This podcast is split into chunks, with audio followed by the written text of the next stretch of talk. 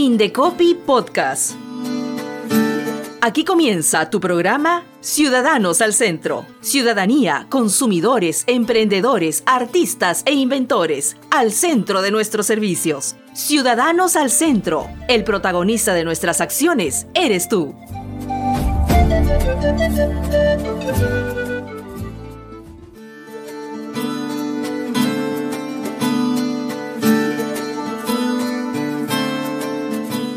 Bienvenidos, bienvenidas. Esto es Ciudadanos al Centro, un programa de la Oficina de Promoción y Difusión del Indecopi lo, lo transmitimos a través de la señal digital de Andina.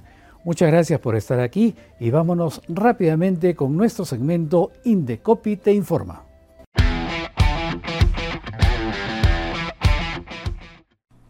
El Indecopi como institución rectora del Sistema Nacional Integrado de Protección del Consumidor, visitó el 27 y 28 de junio diferentes grifos y estaciones de servicio en Lima y Callao, con el fin de verificar que se respeten los precios de los combustibles informados a los consumidores y que los proveedores cumplan con aplicar la exoneración del impuesto selectivo al consumo a las gasolinas de 84, 90 octanos y al diésel dispuesta por el Ejecutivo desde abril pasado y que estará vigente hasta finales de este mes.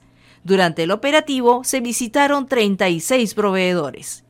Este monitoreo, que será replicado en diversas regiones del país, se realizó de manera conjunta con personal del organismo supervisor de la inversión en energía y minería, o SINERMIN, quienes, de acuerdo con sus atribuciones, verificaron que los precios que cobran las estaciones de servicio coincidieran con los montos informados en su plataforma Facilito, donde se puede encontrar los precios más cómodos de los combustibles. El presidente ejecutivo del Indecopi, Julián Palacín Gutiérrez, exhortó a las estaciones de servicio a que trasladen la reducción del impuesto selectivo al consumo a los combustibles a los consumidores, quienes utilizan a diario estos productos, y a que respeten los precios informados en sus locales. El Indecopi informó sobre el llamado a revisión de más de 14.000 vehículos de la marca Chevrolet, debido a que existe la posibilidad de que en caso colisionen se active incorrectamente el sistema de airbag, bolsa de aire, desprendiendo fragmentos y ocasionando daños a los ocupantes. Los propietarios de los vehículos correspondientes a este llamado a revisión pueden comunicarse vía telefónica al 0800 51 101 o vía correo electrónico a postventa.peru@gm.com. También pueden consultar la alerta publicada en el portal web del Indecopi. El Indecopi destacó que a través de la entrega gratuita de marcas colectivas a asociaciones de productores agrarios y agropecuarios, se continúa impulsando la reactivación económica y la mejora de la competitividad de estos trabajadores. En esa línea, de acuerdo con un estudio realizado por la Oficina de Estudios Económicos del Indecopi en el 2020, el 49% del total de marcas colectivas que se solicitaron entre el 2017 y 2018 estaban vinculadas al sector agroindustrial y el 14% al rubro agropecuario. Además, según datos de la Dirección de Signos Distintivos, hasta abril de 2022, el Indecopi ha entregado más de 5.700 marcas colectivas en todo el país a los sectores agroindustrial, artesanal, agropecuario y servicios varios. Muchas de las agrupaciones que han recibido estas marcas colectivas están integradas por mujeres artesanas y productoras rurales. Cabe indicar que actualmente el registro de una marca colectiva se realiza de manera gratuita, pues en diciembre de 2020 el Indecopi eliminó el pago de la tasa que ascendía a 534 soles, 99. Entre el 2021 y 2022, dicha medida ha beneficiado a más de 300 organizaciones de productores, artesanos y MIPIMES, conformadas por más de 7.300 familias y que incluyen a más de 3.300 integrantes mujeres. Bien, volvemos a Ciudadanos al Centro y en unas horas más les cuento a todos ustedes se va a iniciar un seminario que se ha denominado La propiedad intelectual como factor de desarrollo del turismo gastronómico en el Perú. Es un proyecto de la Organización Mundial de la Propiedad Intelectual y se va a realizar en el aula magna de la Universidad San Ignacio de Loyola en La Molina. Y hemos querido hablar de este tema, pues nos resulta bastante importante dado que hemos iniciado el mes de julio, un mes bastante representativo y en el que uno de los baluartes de la, de la peruanidad es precisamente la gastronomía peruana. Hemos invitado a Adolfo López, él es asesor de la Dirección de Signos Distintivos del Indecopi, a quien damos la bienvenida y saludamos esta tarde. Adelante, ¿cómo estás Adolfo? Muchas gracias Juan Carlos, muy bien, muy bien. Eh, contento por, por el evento de hoy y bueno, por contarles un poco más sobre, sobre los entretelones del evento. Precisamente eh, hemos querido invitar para que nos cuentes un poquito ¿En, qué consiste este evento que se va a desarrollar en poco tiempo? Perfecto. En principio, lo que, lo que quisiera transmitir es que este seminario no es un seminario independiente, sino es un seminario que forma parte integrante de un proyecto, un proyecto muy ambicioso y mucho más grande, que vincula a la propiedad intelectual con el turismo gastronómico.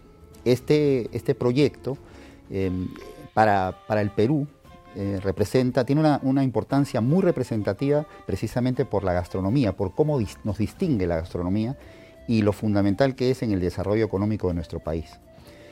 Y te digo que particularmente nos sentimos muy orgullosos desde la Dirección de Signos Distintivos, que es la dirección que represento, porque fue un, este proyecto nace de una propuesta de la Dirección de Signos Distintivos, la presenta ante el Comité de Desarrollo y Propiedad Intelectual de la OMPI, esto te estoy hablando hace mucho tiempo, más o menos en mayo del 2018, este, por supuesto eh, sabiendo de la importancia que tenía nuestra gastronomía a nivel mundial, y em, lo que queremos es identificar aquellas herramientas de propiedad intelectual que pueden ser aplicadas a toda la cadena de valor de las tradiciones culinarias que tenemos en nuestro país. Entonces, este, eh, nosotros al presentar en mayo del 2018 este, este proyecto, fue aprobado posteriormente en noviembre del 2018. Le dio muchísimo gusto esta propuesta a la, a la OMPI, a la Organización Mundial de la Propiedad Intelectual. Tanto es así que no solamente decidió la aplicación en Perú, sino a su vez también decidió aplicarlo a tres países adicionales, también en vías de desarrollo, como son Malasia, Marruecos y Camerún siendo Perú, digamos, el, país piloto en este, en este evento. De hecho, nosotros comenzamos y estamos unos meses adelante de, eh, los demás países. Pero justo cuando se iba ya a desarrollar, vino la pandemia y eso retrasó un poco la organización. Correcto, correcto. Así es. De hecho, eh, en principio, cuando se aprueba para financiamiento y ejecución por parte de la OMPI, se proyectan tres años. Esos tres años inevitablemente tuvieron que ser postergados de hecho, eh, empezó en el año 2019 y va a terminar en, el 2023. Lo cierto es que se retrasó solamente un año, ¿no? Em, pero, en efecto, un poco para contarte eh, el proyecto, qué fases tienes, ¿no? Eh, porque acá lo interesante es que más allá de la, gastronomía, no solamente representa en nosotros un potencial económico grande, sino también, y algo muy importante, que es una o sea, va con nuestra identidad cultural. Y, eso nos hace particularmente orgullosos a los peruanos. Entonces de ahí la importancia en que si uno aplica uno de estos factores, de elementos de la propiedad intelectual, que es más allá de que, por ejemplo, eh, el gobierno pueda ayudar con, financiamiento, con quitar restricciones tributarias y qué sé yo, la reactivación económica se puede dar a través de la propiedad intelectual. Entonces, para contarte un poquito las fases de este, de este proyecto, es la primera de ellas fue un estudio exploratorio que hizo Carmen Julia García, en ese momento consultora de propiedad intelectual, ahora es asesora de Promperú. Luego viene una segunda fase, que es una mesa redonda eh, de los principales actores del turismo gastronómico del Perú, en, las cuales, en la cual eh, Carmen Julia García expuso sus experiencias sobre este estudio exploratorio que realizó. Luego viene una siguiente fase que fue dentro de esta mesa redonda que te comentaba, se eligieron seis tradiciones culinarias por los participantes de la mesa redonda de, los principales actores de la industria gastronómica, y esas seis tradiciones culinarias se, eligieron con un objetivo, que se diera un ejercicio de aplicación concreta de elementos de propiedad intelectual a esas cadenas de valor de esas seis tradiciones. Y eso estuvo a cargo de Luis Alonso García, consultor experto en propiedad intelectual, socio del estudio de Checopar, quien hizo la siguiente fase, que fue el análisis de propiedad intelectual sobre estas seis tradiciones culinarias. Ya las siguientes fases, que quedan tres, son el Seminario Nacional, que tenemos el día de hoy, el Seminario Internacional, que se va a llevar a cabo en noviembre del 2022 en, en Ginebra, en Suiza, donde se van a ver todas las conclusiones y recomendaciones que puedan darse sobre este proyecto en la aplicación en los cuatro países que te he comentado, en Perú, Malasia, Marruecos y Camerún, y finalmente, en enero del 2023 se va a, dar un, se va a hacer una compilación de todos los productos que se han eh, efectuado y elaborado durante todo este proyecto para, eh, con la digamos, visión de que esto tenga un, sustento a, nivel, digamos, a futuro, este, una sostenibilidad, eso. Todos cuando hablamos de la propiedad asumimos que es un bien mueble, un bien inmueble, que es algo físico. Cuando hablamos de la propiedad intelectual, ¿a qué nos estamos refiriendo? Un poco como para situar el tema y luego ingresar ya a la siguiente pregunta, que es ¿de qué manera es que se identifican estos valores o estas, estas propiedades en la gastronomía? Claro. Eh, en efecto, cuando hablamos de propiedad intelectual, básicamente nos estamos refiriendo a activos intangibles, activos que no se pueden tocar, pero que sin embargo se pueden identificar y se pueden aplicar a ciertos productos o servicios para darles un valor agregado. Y vamos a los ejemplos prácticos. Eh, pues, estamos hablando de marcas individuales, ya sea de productos o de servicios. Estamos hablando también de nombres comerciales, de eslogans o lemas comerciales. Estamos hablando de marcas de certificación y desde el eh, aspecto de ya de la asociatividad. Cuando hablamos de comunidades, estamos hablando de marcas colectivas, de denominaciones de origen. Y ya cuando aplicamos esto específicamente a productos alimenticios, eh, alimenticios perdón, estamos hablando de las especialidades tradicionales garantizadas también. ¿no? Quizás no todos estamos identificados con estos términos, sí. Porque son en muchos casos muy legales. Pero ¿cómo podemos acercarnos mucho más a ese conocimiento al público? ¿De qué manera es que estos, eh, estos intangibles que vienen a ser una propiedad también y muy importante, que adquieren un valor muy importante, se aplican en la gastronomía. Ok, en principio lo que, lo que básicamente transmite este, este proyecto, ¿no? precisamente que tiene que ver con la gastronomía, es que nosotros tenemos que identificar quiénes son los actores de toda la cadena de valor, y cuando te digo de toda la cadena de valor de las tradiciones culinarias es desde los productores, cocineros, hasta la puesta en un restaurante de, este, de estos productos en, un plato o su exportación a, nivel internacional. Entonces, todos estos actores que participan, agentes o, factores económicos que participan en esta, eh, en esta cadena de valor, tienen ciertos productos o ciertos servicios que para que puedan tener un valor real y puedan activar de manera, eh, digamos, adecuada el, el turismo gastronómico de nuestro país, tienen que utilizar estos activos intangibles que mencionaba. Entonces, la idea es un poco identificar cuando no están siendo utilizados o cuando están siendo subutilizados, que en muchas ocasiones sí registran una marca, pero no la utilizan como la deberían utilizar. Entonces, la idea es que precisamente nuestras direcciones, y no solamente estoy hablando de la dirección de signos distintivos, sino también de las otras direcciones de, propiedad intelectual, como la dirección de invenciones y nuevas tecnologías o la dirección de derecho autor, siempre buscamos en los emprendedores y en los empresarios y en general artesanos y productores agrícolas que, este, eh, tenemos muchísimos en el país, ¿no? es enseñarles cómo pueden utilizar estas herramientas para potenciar sus negocios. Claro, yo me imagino, por ejemplo, el tema del payar de Ica, ¿no? Sí. Que tiene una denominación de origen. Ya al tener una denominación de origen, el payar, digamos, adquiere un valor precisamente por esa denominación que ya es un valor de propiedad intelectual. Correcto. Ok.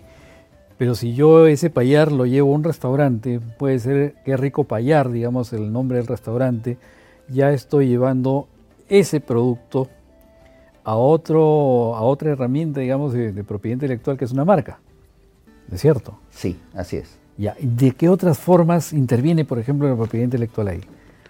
Por ejemplo, eh, tenemos también las comunidades campesinas. Las comunidades campesinas pueden, por ejemplo, em, tener productos que solo se deben a una región, ¿no? a factores específicos, sean naturales o sean humanos, que tengan que ver con una región. Y en esos casos, esos productos pueden ser identificados con una marca colectiva. En este caso, por ejemplo, si hablamos del payar de Ica, varios productores o comunidades campesinas que están asociadas para la producción del payar de Ica y que tengan una marca colectiva en virtud de ese producto. Correcto. ¿No es cierto? Así es. Entonces ya estamos asociando un producto a varias herramientas de propiedad intelectual. Así es, así es. Y, tienen mucho más valor cuando además tienen un factor que, que tiene un origen determinado que, que los hace este, de alguna manera famosas. ¿no? Bien, Adolfo, es muy interesante toda esta explicación que nos das. Y quisiéramos, porque el tiempo es corto en televisión, eh, que nos pudieses dar quizá un llamado a las personas para que puedan involucrarse un poco más en el tema que vamos a tocar. Claro, con, muchísimo gusto. De hecho, hago un llamado para, todos quienes eh, estén interesados en conocer más de las tradiciones culinarias de nuestro país y cómo la propiedad intelectual puede darle más potencial económico a, estos, a, este, a estas tradiciones que, nos hacen sentir tan orgullosos viendo las, redes sociales de la Universidad San Ignacio Loyola, como las redes sociales de Indecopi, donde van a poder suscribirse al, seminario. Y bueno, la, cultura siempre enriquece y, qué mejor si tiene que ver con nuestra comida. ¿no? Es un seminario organizado en conjunto con la Organización Mundial de la Propiedad Intelectual y la Universidad San Ignacio de Loyola. Es un seminario que está organizado básicamente por la Organización Mundial de Propiedad Intelectual y nosotros como institución, Indecopi, con el apoyo eh, de, la Universidad de San Ignacio de Loyola como auspiciador. ¿De qué hora, qué hora se va a realizar? Valiosísimo, por cierto. Empieza a las 3 de la tarde. Empieza a las 3 de la tarde hasta las 6 y media de la tarde. Así es. Muchísimas gracias. Adolfo López, asesor de la Dirección de Signos Distintivos, estuvo conversando con nosotros. En breves momentos, nuestra siguiente secuencia, Contigo en las Regiones.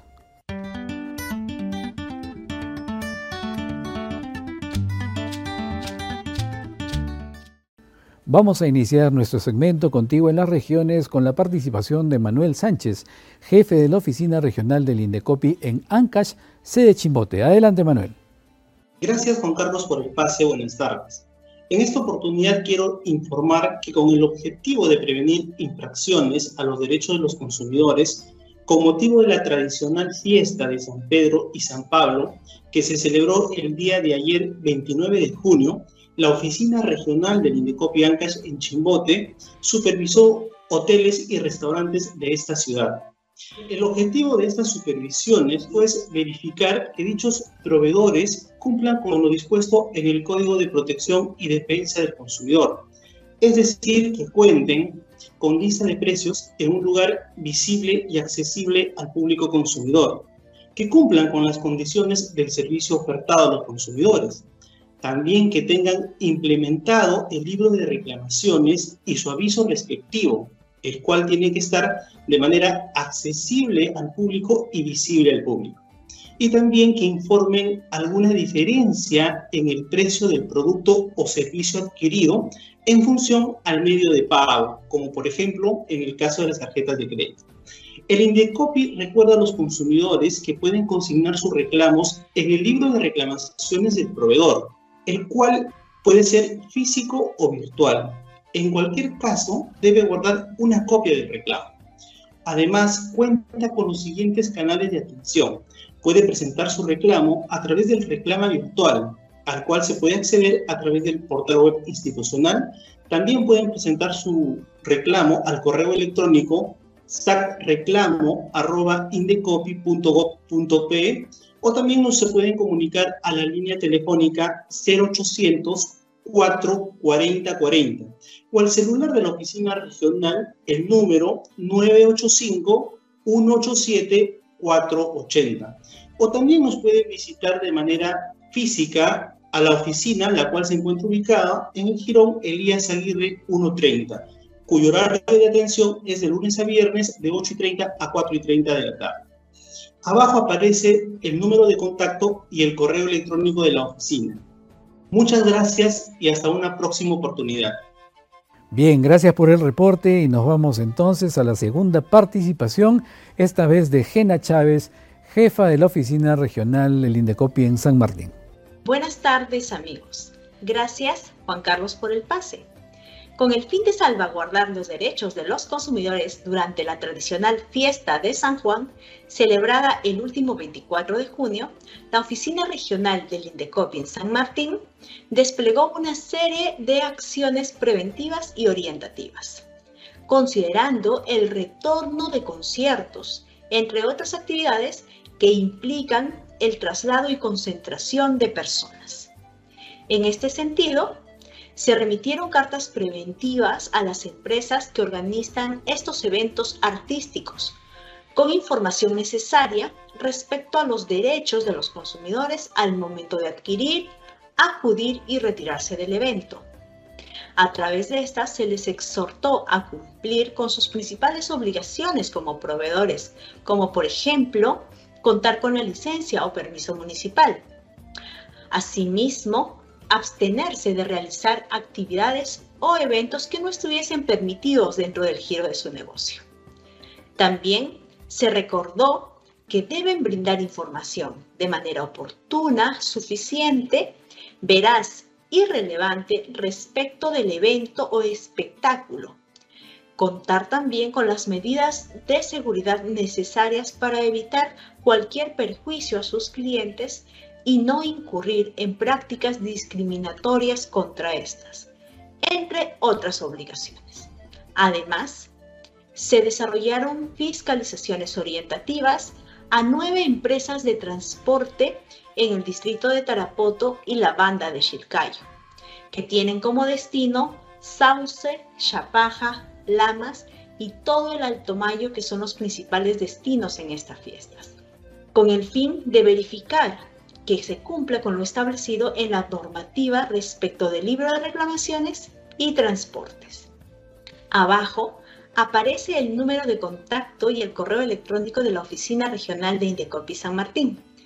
Muchas gracias y hasta una próxima oportunidad. Gracias, Gena, por este reporte y de esta manera llegamos al final del programa. No sin antes recordarles nuestros teléfonos de contacto, el 0804 40 40 desde regiones en forma gratuita y para Lima el 224 7777. Recuerden nuestro correo electrónico sacreclamo.indecopy.gov.pe. Muchas gracias por estar con nosotros cada jueves al mediodía aquí en Ciudadanos al Centro.